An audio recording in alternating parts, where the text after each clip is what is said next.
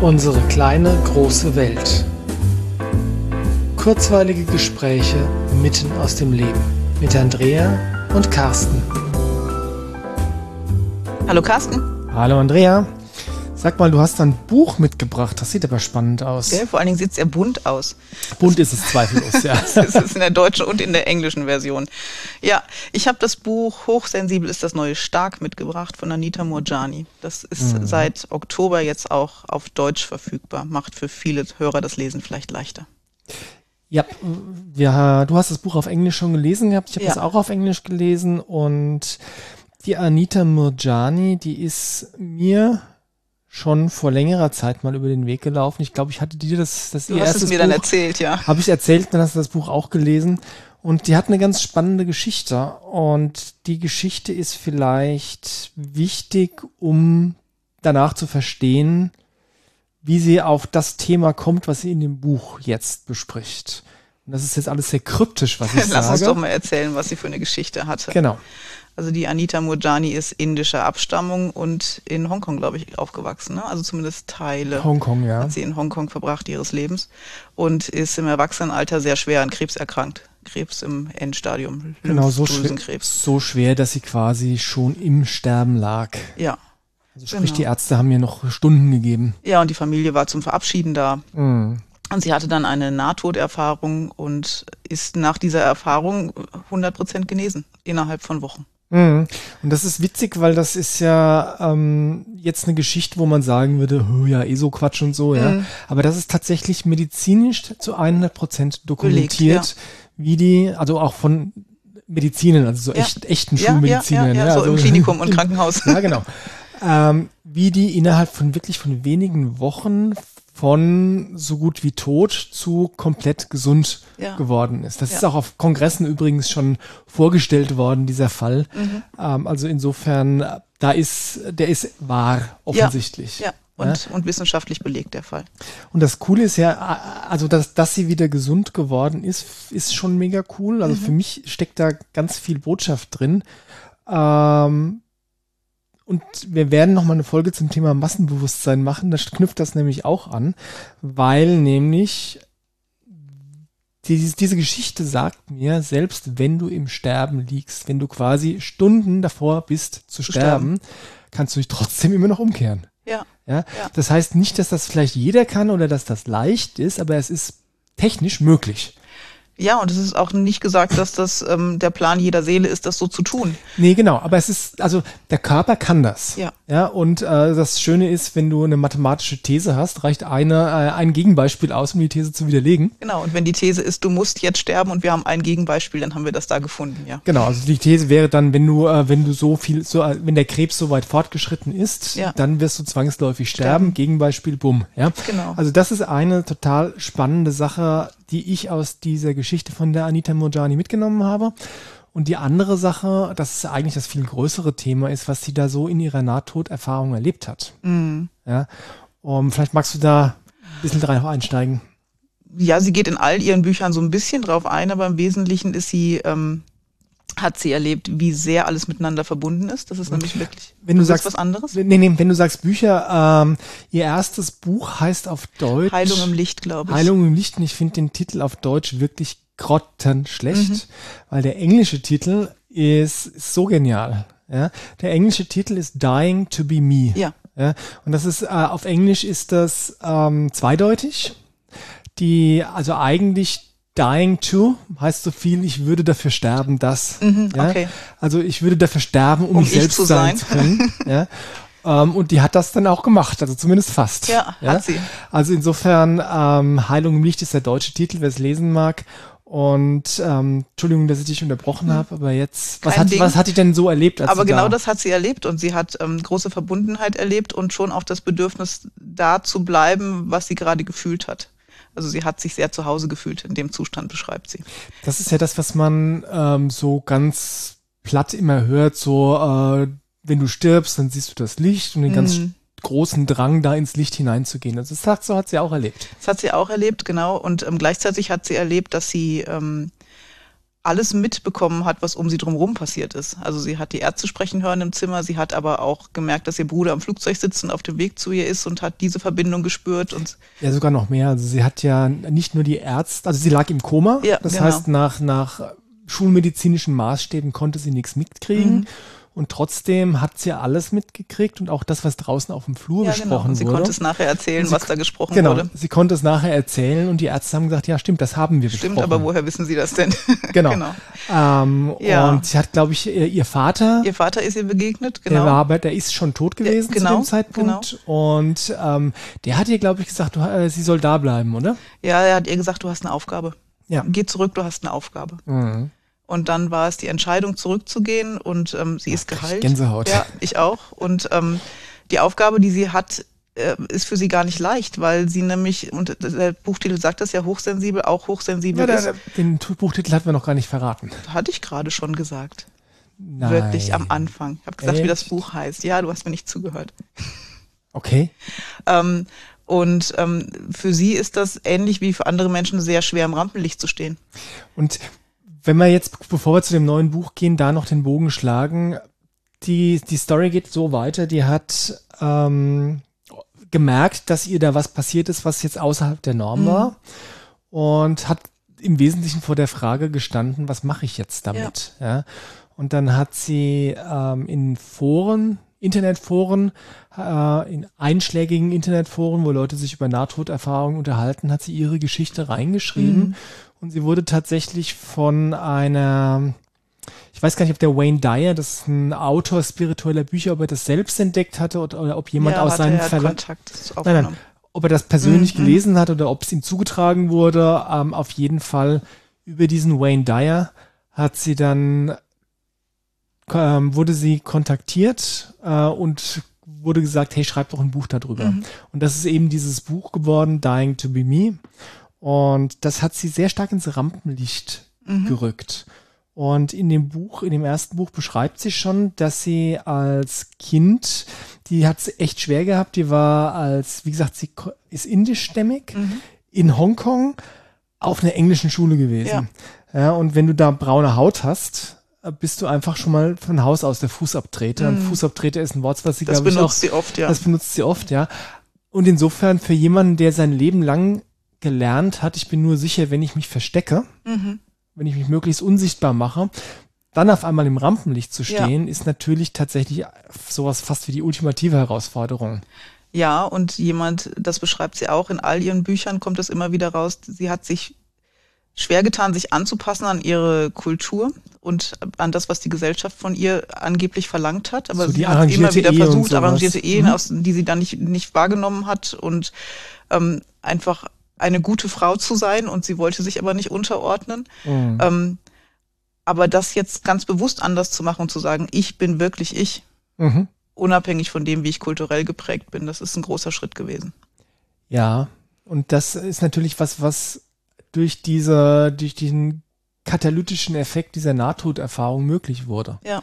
Weil sie erzählt das, wie gesagt, in ihren Büchern immer sehr ausführlich, wie sehr es ihr wichtig war, sich anzupassen, mhm.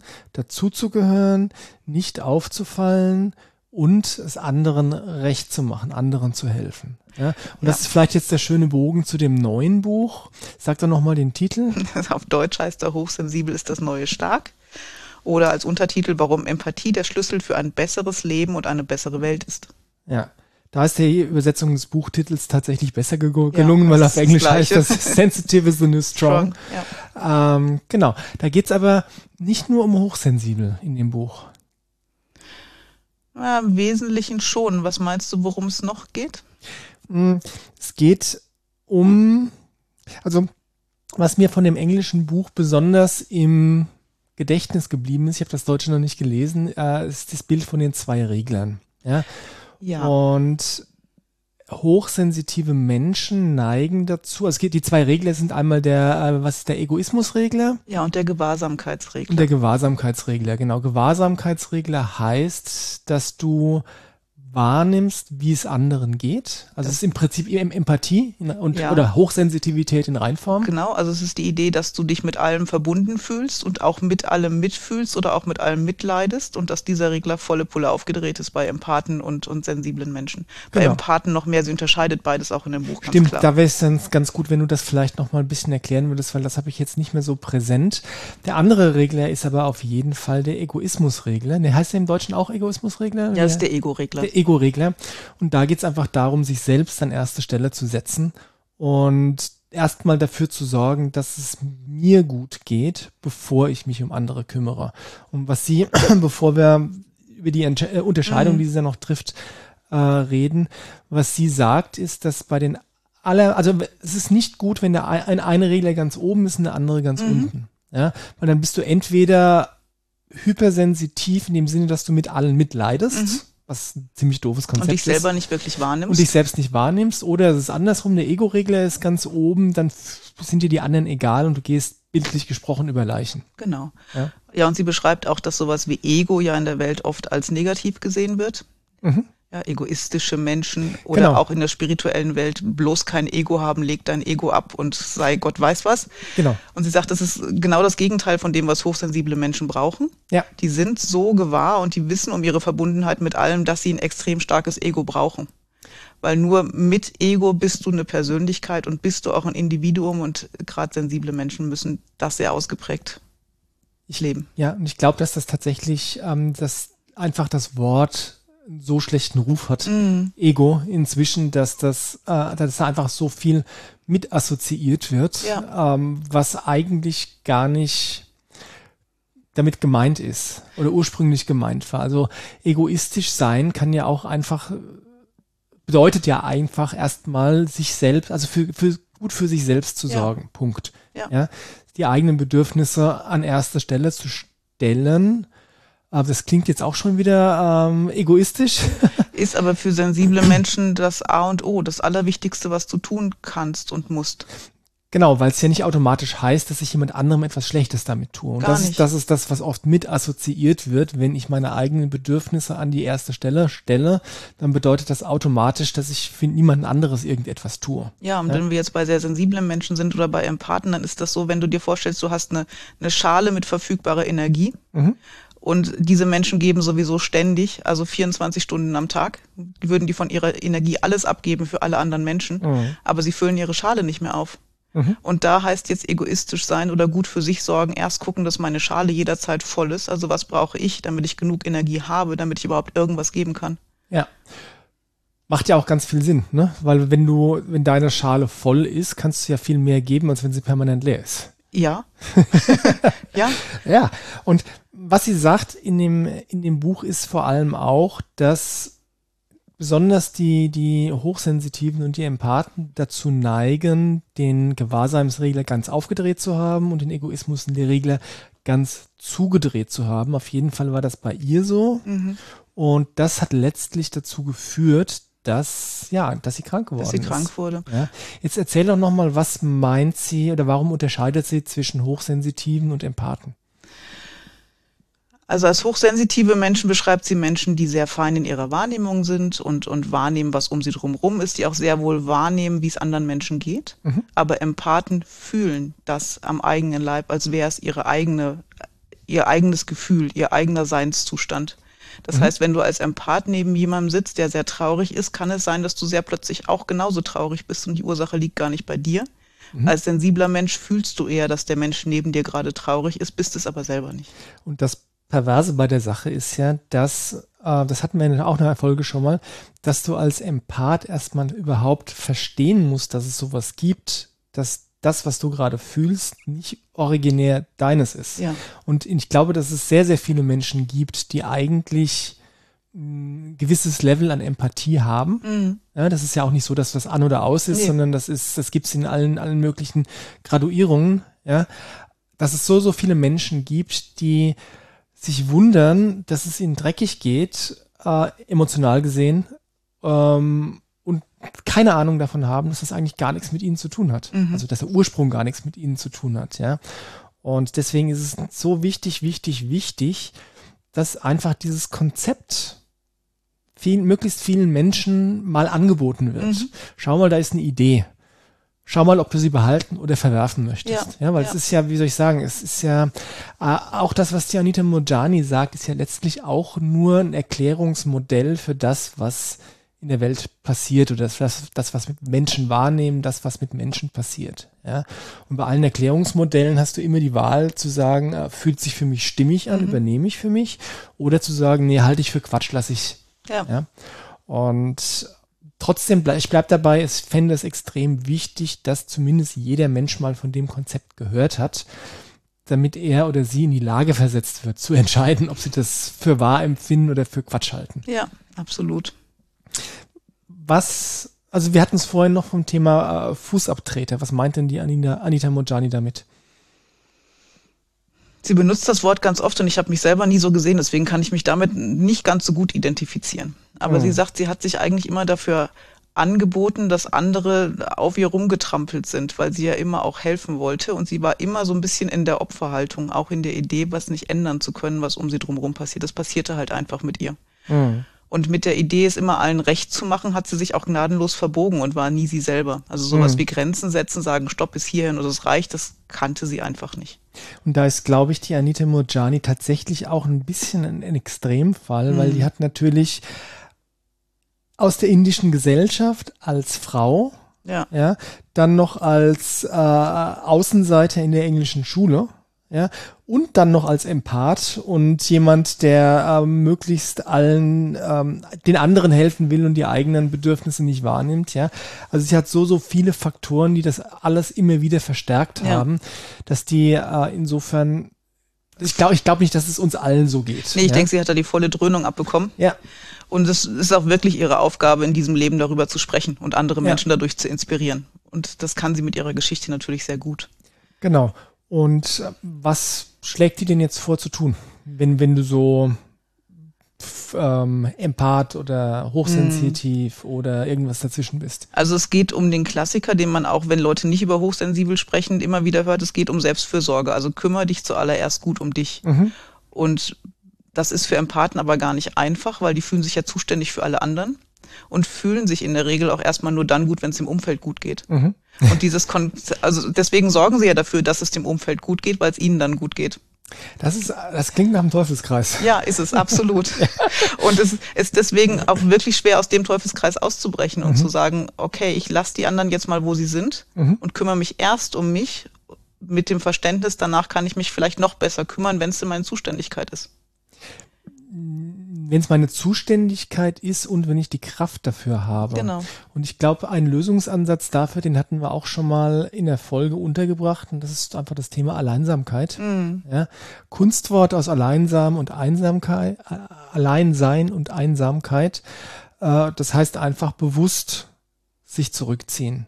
Weil das Gute ist natürlich, wenn du so äh, hochsensibel bist, wenn du so empathisch bist und gerade niemand anderes um dich rum ist, dann fällt es dir leichter zu spüren, wie geht's mir eigentlich, ja. Dann ist niemand da, dem du zur Hilfe eilen musst oder das Gefühl hast, dass du ihm zur Hilfe eilen müsstest. Dann kannst du dich wirklich um dich selbst kümmern. Deswegen ist es so, so wichtig, sich die Auszeiten zu nehmen, von denen man vorher vielleicht gar nicht wusste, dass man sie braucht. Ja, und in diesen Auszeiten kann man dann auch wieder anfangen, auf seine innere Stimme zu hören, wie auch immer man die nennen möchte. Mhm. Ähm, und die hören Empathen aber in der Regel nur dann, wenn es drumherum wirklich still ist.